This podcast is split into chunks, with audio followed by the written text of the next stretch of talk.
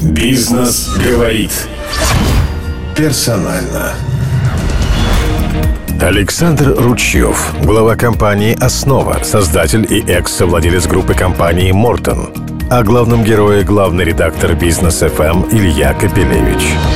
Александр Ручьев – один из героев нашего поколения. Закончил физтех в 90-е, но, не увидев перспектив в науке, пошел в бизнес. За 20 лет созданная им компания Мортон стала одним из лидеров девелопмента. Затем Мортон продали за 160 миллиардов рублей. Теперь Ручьев, не уйдя из девелопмента, возглавляет технопарк физтеха. Поговорим с ним о предпринимательстве от 90-х до наших дней.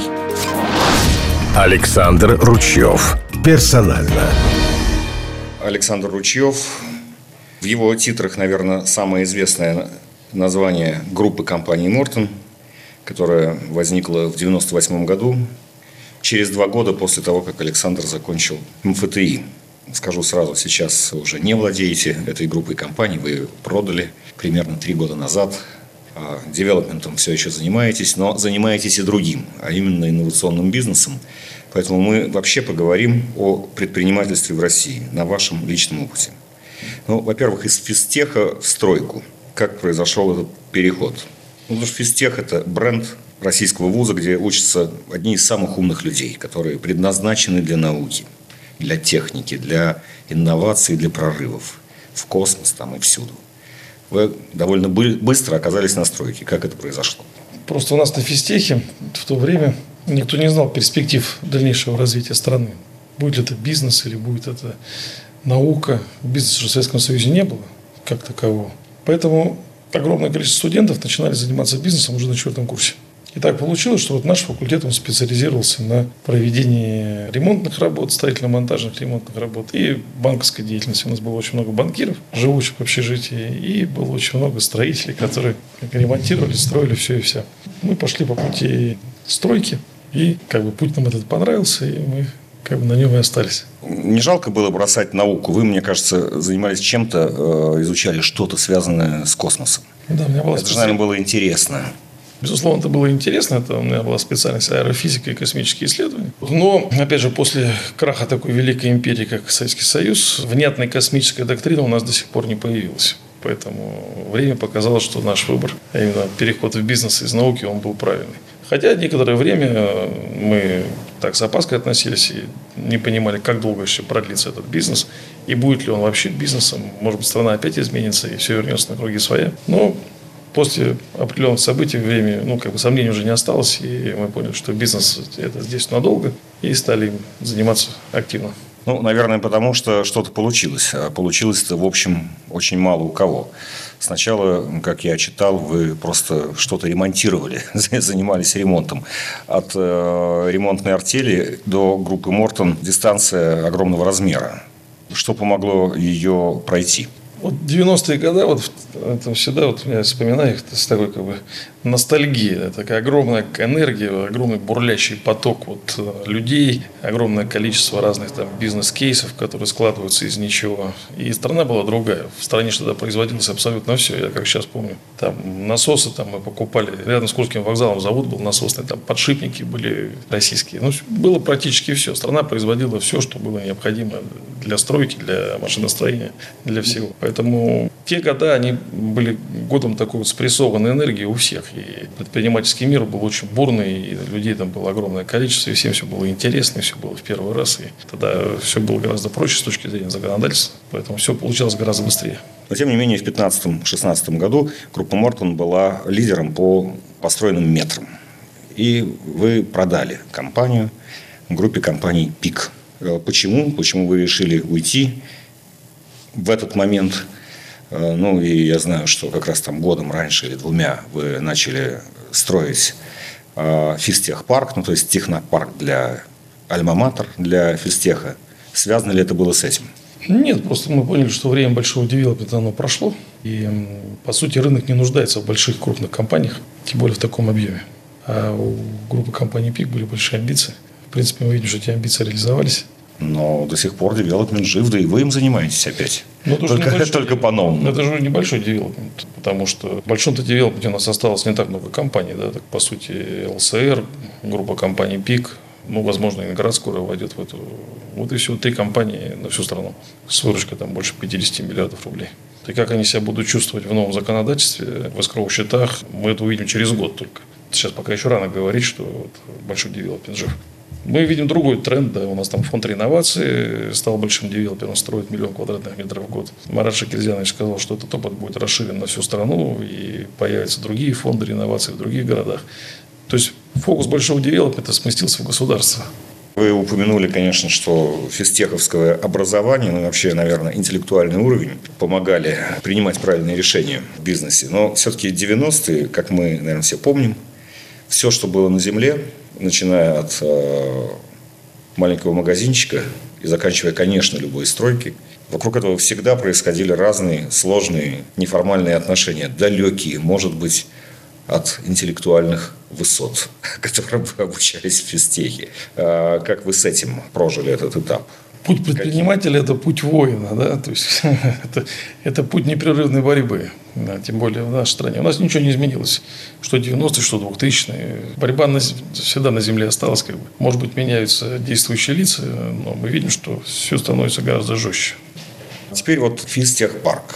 Что это для вас э, было, не знаю, данью воспоминаниями э, об Альма-Матер, об институте, о науке, вот, об инновациях, как это стали называть в десятые годы, э, личный интерес, хобби или вообще просто новое направление бизнеса? Мы это задумываем как некий такой форпост, в котором э, студенты, которые видят себя предпринимателями, а не учеными, все-таки такие студенты есть, смогут адаптироваться и в этих предпринимателей превратиться с нашей поддержкой.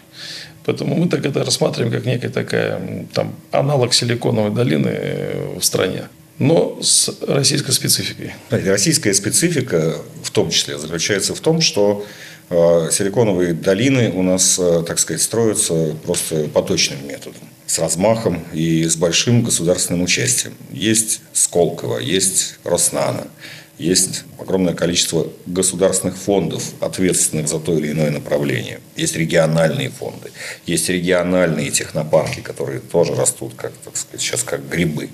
Проблема только в том, что это все делают люди, которые с бизнесом не связаны и сами бизнесом не занимались. Да? То есть у нас же нет ярких российских предпринимателей. Ну, как вот вы, например. Или Виксельберг. Он тоже ну, яркий предприниматель. Виксельберг хороший пример, яркий предприниматель. Что великого Виксельберг сделал? Создал большую сеть компаний.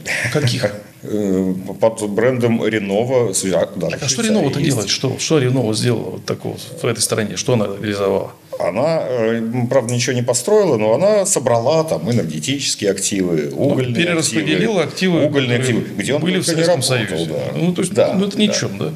Вот говоришь, например, там, Тесла, Илон Маск, да, вот что там, Теслу создал, аккумулятор создал, космические корабли в космос запустил. Там, называешь там Алибабу, там, понятно, да.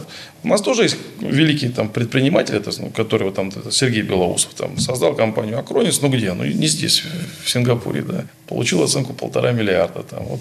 Сейчас там предприниматель, который вот э, электромобили делает. Ну, тоже Свердлов, да. да. Но не Сейчас здесь. 3 миллиарда В Лондоне, там, да, там. Да. Да. Arrival компания. Да. Ратмир Тимашов там продал компанию за 5 миллиардов долларов. Но тоже не здесь, тоже в Америке, да.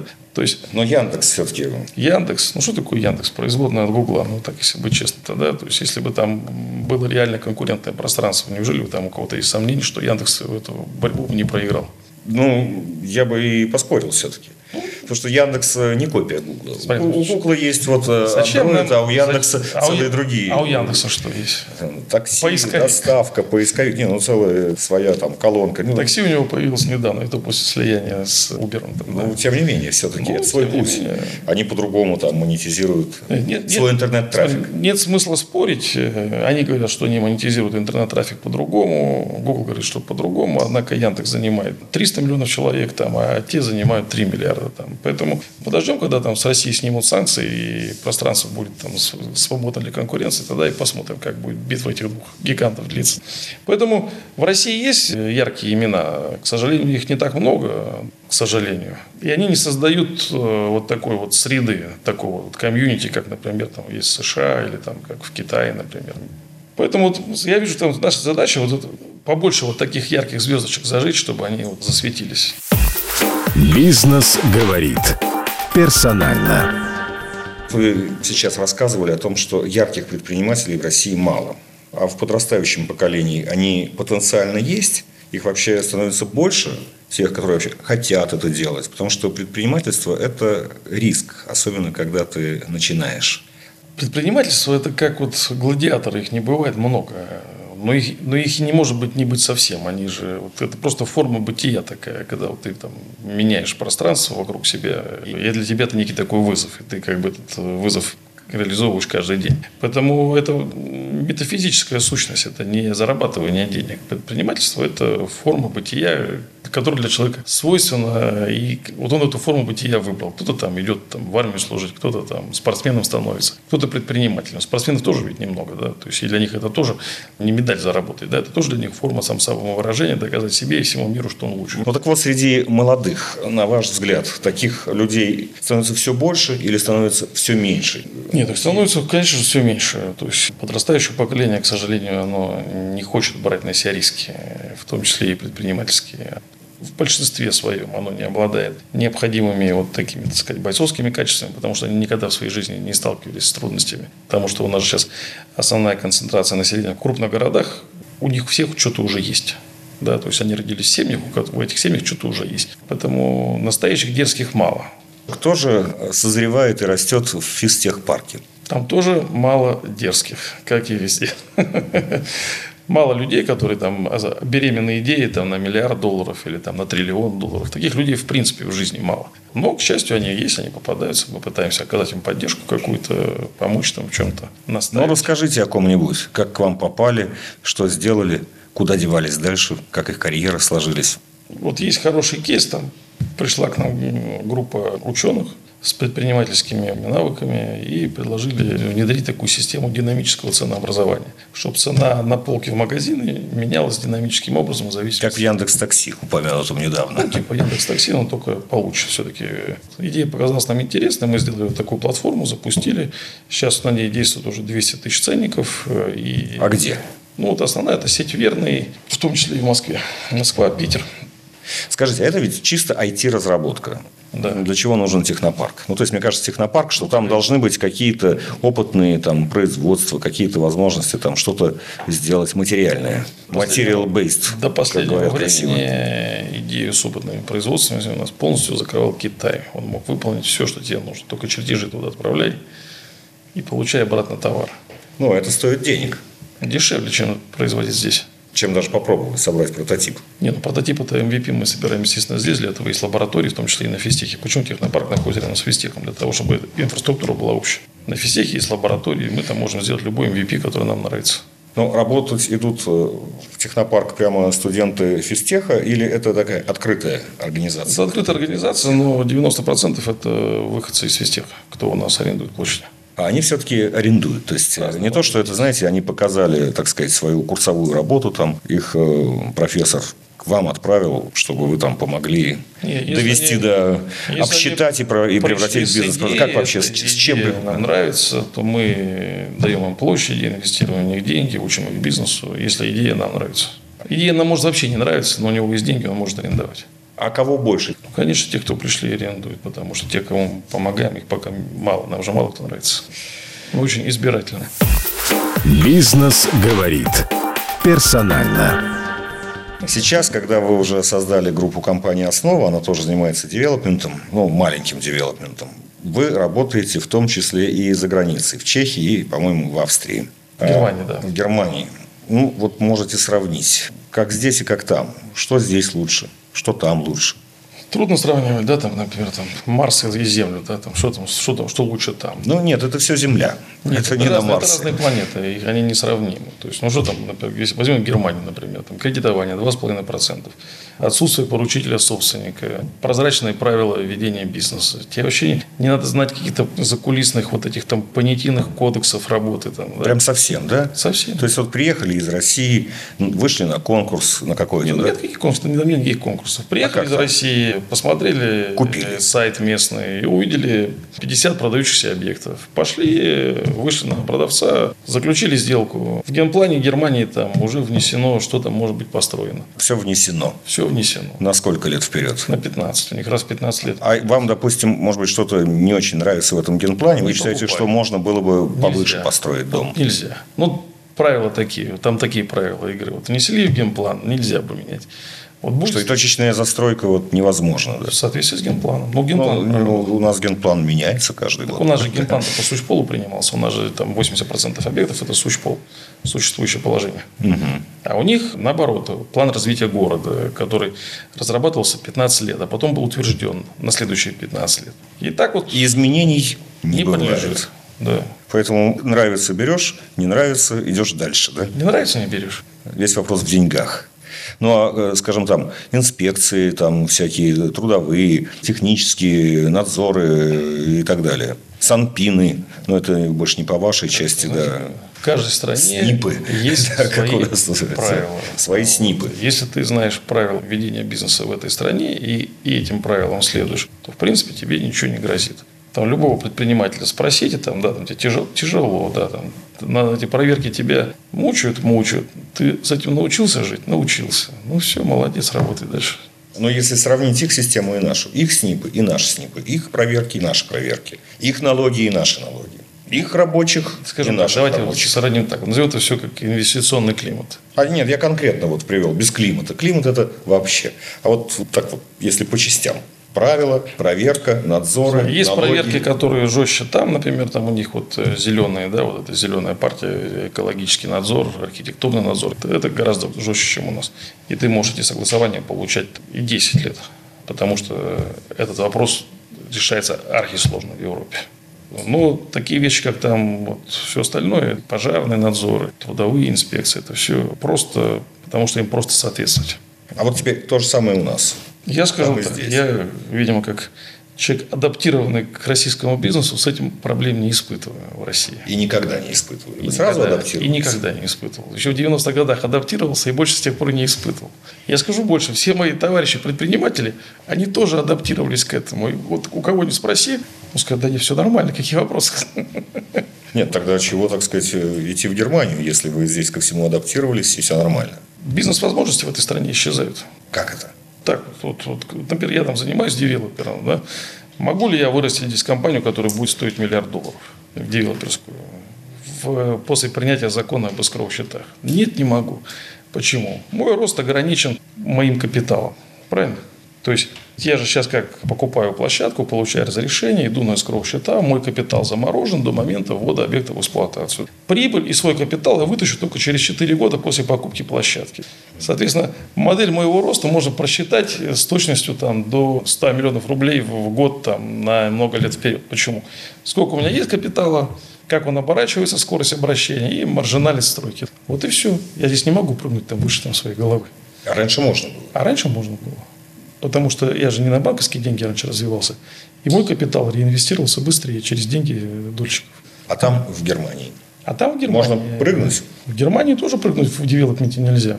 Но капитал там привлекается проще. То есть огромное количество инвестиционных фондов, которые инвестируют в качественные проекты. И, в принципе, купив качественный проект, ты через полгода можешь уже свой капитал реинвестировать. Но там есть другое ограничение с точки зрения роста. Это управляющая компания. В Германии нет больших объектов. Там нет таких объектов, например, там 200 тысяч квадратных метров. Там объекты 5, 6, 7, 10, ну 15 тысяч квадратных метров. Это очень много уже. Понятно? И управлять гроздью этих маленьких объектов это тоже сложно. Поэтому мы для себя просто рассматриваем Европу как диверсификацию бизнеса. Да? То есть здесь мы ограничены собственным капиталом, там мы ограничены возможностью управлять. Количеством этажей. Ну, и возможностью управлять одновременно каким-то количеством проектов. Бизнес говорит персонально. Вы знаете, многим кажется, что российские власти самые большие. Они, в принципе, когда думают о развитии страны, они, естественно, об этом не могут не думать, слабо верят в то, что эту страну технологически, там, структурно может двигать вперед частный бизнес. Они, кажется, думают, что э, это может делать у нас только государство при помощи своего государственного менеджмента, ну, распределенного там в тех или иных формах на разных этажах. Вот э, вы, э, ну, будучи адаптированным к нашей системе, если бы вы оказались там, вы думали бы так же, Там это где? ну, в верхах. Это не могу оказаться. Ну, предположим. кровь другая. Как? Ну, предположим, не предлагаю вам там всерьез оказаться. Я, Я только, думаю, я что- только один тезис хочу проверить на вас. Вот вы как думаете? Не, не- не надо вам никуда перемещаться. Но вы с этим согласны или нет? Частный бизнес может быть локомотивом страны в ее как бы, технологическом прорыве. Ну, смотрите, в других странах есть э, форма частного бизнеса, да? Ведь не случайно там тот же Илон Маск там управляет там компанией, которая космический корабль. Но я про Россию говорю. В Америке по-другому и не было никогда. Там только частный бизнес создал все. В Америке, я скажу так, в Америке трансформация частного бизнеса и государственного капитала.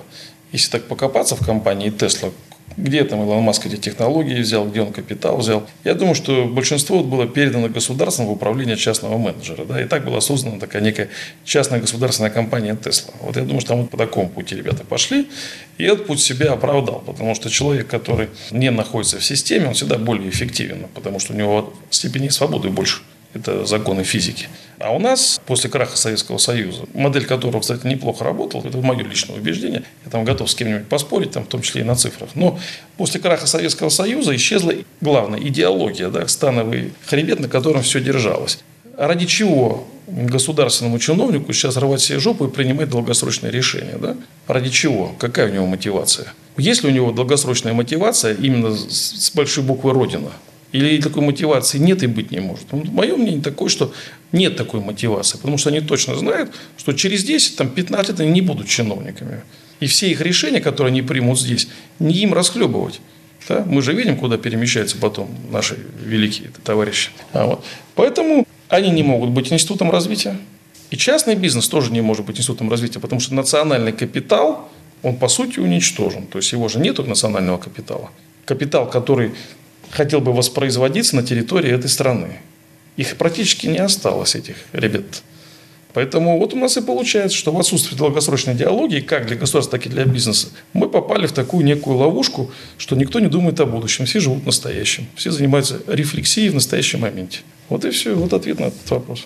Поэтому, Ответ ясный. Если бы я попал туда, ну, скорее всего, меня оттуда бы выгнали бы через неделю. Я там пару бы внес бы рациональных предложений. Мне сказали, слушай, парень, иди обратно в частный бизнес. Здесь тебе не та лавка-то. Вот ты что думаешь, там, пришел сюда умы со своими идеями, что-то поменять? Да мы тут 10 лет эту систему создавали, а ты тут хочешь поменять. Для кого ты хочешь сделать лучше? Для предпринимателя? А для страны ты подумал о стране? А может быть, для страны это не важно. И вот, понимаешь, все, мы попали бы в круг коллективной безответственности. По любому моему предложению собрали бы 10 совещаний бы и сказали бы, лучше Ручкева удалить. Он Не отсюда. Не отсюда. Не понимает он это. Про вас говорят и пишут, что вы искренний и глубоко верующий человек и рискнул произнести это слово, считаете себя патриотом. А вот непосредственно в вашей бизнес-деятельности это как-то особенным образом выражается? Ну, безусловно, это откладывает отпечаток на способы ведения бизнеса.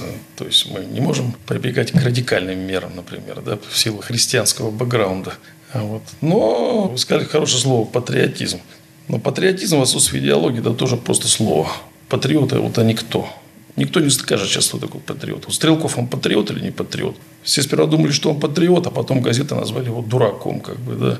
Это опасное слово, поэтому я его произнес осторожно. Но, может быть, у вас Я есть считаю- ответ на этот Ну, вопрос. ответ простой. Патриотизма в этой стране нет, потому что нет государственной идеологии. Без отсутствия идеологии мы не можем задать вектор целей, а без вектора целей мы не можем назвать патриотом человека, который этого вектора придерживается вопреки своей даже жизни. То есть, знаешь, что такое патриотизм? Возможность поставить свою жизнь на кон ради великих убеждений. Ради чего? Где у нас великие убеждения? Где у нас там горизонт развития? Коммунизм мы уже точно не построим. Да? Где у нас там планка на 50 лет вперед? Там ради чего мне свою жизнь класть? Нет такой планки. Никто А её- может быть, такие не нужны, может быть, просто есть э, чувство, что я хочу жить и работать и делать лучше, сколько возможно. Именно здесь. Хотя, быть может, мне бы было материально спокойнее безопаснее Вот. где-то и мы еще. попадаем опять в русло религии, потому что религия как раз она и говорит, где сгодился, там и пригодился. То есть я живу здесь, поэтому считаю себя патриотом, потому что я живу, работаю и делаю дела здесь. Но это не настоящий патриотизм, потому что настоящий патриотизм должен быть завязан на более долгосрочные цели и ориентиры. Бизнес говорит персонально. Ну и напоследок, все-таки ваш основной бизнес сейчас девелопмент, как вы сказали, он стал мелким, ну или небольшим, среднем, средним, в среднем. ну, по сравнению с тем, что с теми масштабами, которые были раньше. И все-таки вы им занимаетесь, хотя посчитали, что там, значит, прыжка уже не будет. А, в чем интерес, что вы делаете для этого? Деньги ведь у вас уже есть. Вы могли бы, наверное, просто там помогать молодым. Мы им помогаем. Да, да, да, что вы и делаете. В чем мотивация? Что вы хотите сделать, оставаясь все равно вот в этой отрасли, в этой профессии? После того, как мы продали компанию и расстались с идеей большого девелопмента, строительства городов, крупных городских агломераций, мы поняли, что сам по себе девелопмент, он себя еще не исчерпал. То есть можно создавать уникальные здания, уникальные форматы, которые будут трансформировать как сознание живущих в них людей, настраивая их на что-то более хорошее, так и создавая такие вот небольшие островки какой-то ну, другой жизни, назовем это так. Вот у нас есть там, например, проект, вот мы развиваем экосистему физтехпарка. Мы хотим построить вокруг него еще технопарки, хотим построить апартаменты и замкнуть эту систему, чтобы люди и жили, и работали, и занимались, так сказать, отдыхом в одном месте. Вот это один из форматов того девелопмента, который мы как бы делаем. Второй, там, нам получилось создать яркое здание на проспекте Сахарова, вот, с буквой М, красное здание, Москва. А, вот. Я думаю, что это тоже, когда оно будет построено, оно тоже изменит сознание вот этих вечно митингующих ребят на проспекте Сахарова. Они будут смотреть на это здание и, немножко свою риторику менять. Они будут говорить, не так все в этой стране и плохо, раз вот здесь создаются такие здания. У нас много вот уникальных вот таких вот э, находок в области вот именно уникальной архитектуры и сочетания ее там вот с возможностями проживания людей вот в этом уникальном месте. Мы в этом году планируем запустить еще два проекта с такой же уникальной архитектурой. В ноябре прошлого года мы запустили Мейн-стрит на улице Ивана Франко. Тоже очень интересный проект, тоже с уникальной архитектурой. То есть мы сейчас будем как бы развиваться в неком таком точном девелопменте с уникальной архитектурой и будем пытаться вот искать такие грани, когда архитектура влияет на бытие, а бытие влияет на сознание. А сознание человека, живущего там, обратным ходом через те дела, которые он делает, будет опять влиять на бытие. То есть попытаемся... Ну, вот вы и пришли к знакомой с молодости формуле бытие определяет сознание. Нет, я сказал, что и сознание определяет бытие. Это же два полюса, которые между собой связаны. Что из них первично, никто не скажет. Ну, кроме вот этих направлений мы еще вот сейчас как очень сильно озадачились э, досуговой инфраструктурой. То есть у нас вот сеть парков детских развлечений «Замания», сеть клубов «Клаустрофобия», челлендж-парков. Терм мы построили первый в этом году, еще три планируем открыть.